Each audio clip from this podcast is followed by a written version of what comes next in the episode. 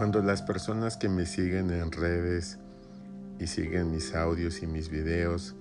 y conocen mi carrera me preguntan por qué hago todo esto,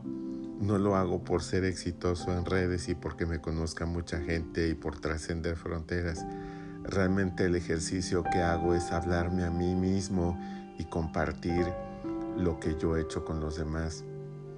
Un poco para hacer carreteras espirituales y de vida para que otros las transiten. No porque sea el mejor y no porque sea el más bueno ni el más exitoso, sino porque he aprendido de los golpes duros de la vida y también he sabido reconocer a la gente valiosa que me he encontrado en el camino o que Jesús ha puesto en mi trayectoria para bien de mí y de ellos. Esos compañeros de vida que siempre me han acompañado son aciertos, son bondades, son inteligencias que me han ayudado a ser sabio, a ser humilde, a ser entregado y a reconocer la presencia de Jesús en mí a pesar de mis errores y mis pecados.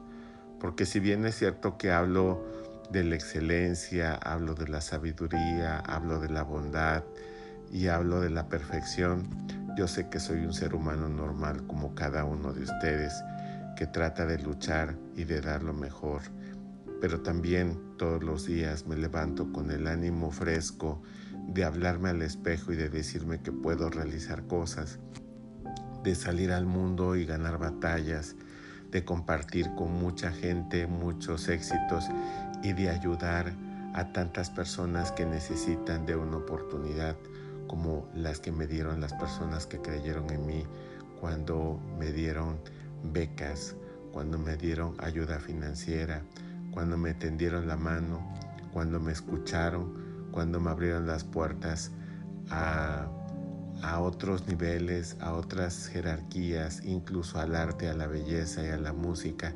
y que me hicieron crecer como persona. He aprendido que tengo que devolver el ciento por uno y todos los días de mi vida voy a dejar el testimonio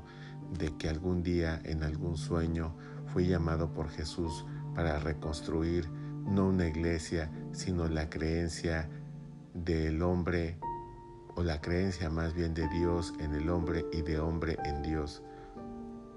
Qué maravilloso es vivir y qué maravilloso es dirigirme a ustedes y qué maravilloso es poder dejar testimonio de que Dios existe en mí y que hago este camino para la relación personal que ustedes pueden tener consigo mismos o con la creencia que ustedes quieran, pero no dejen de aportar al mundo lo mejor que llevan dentro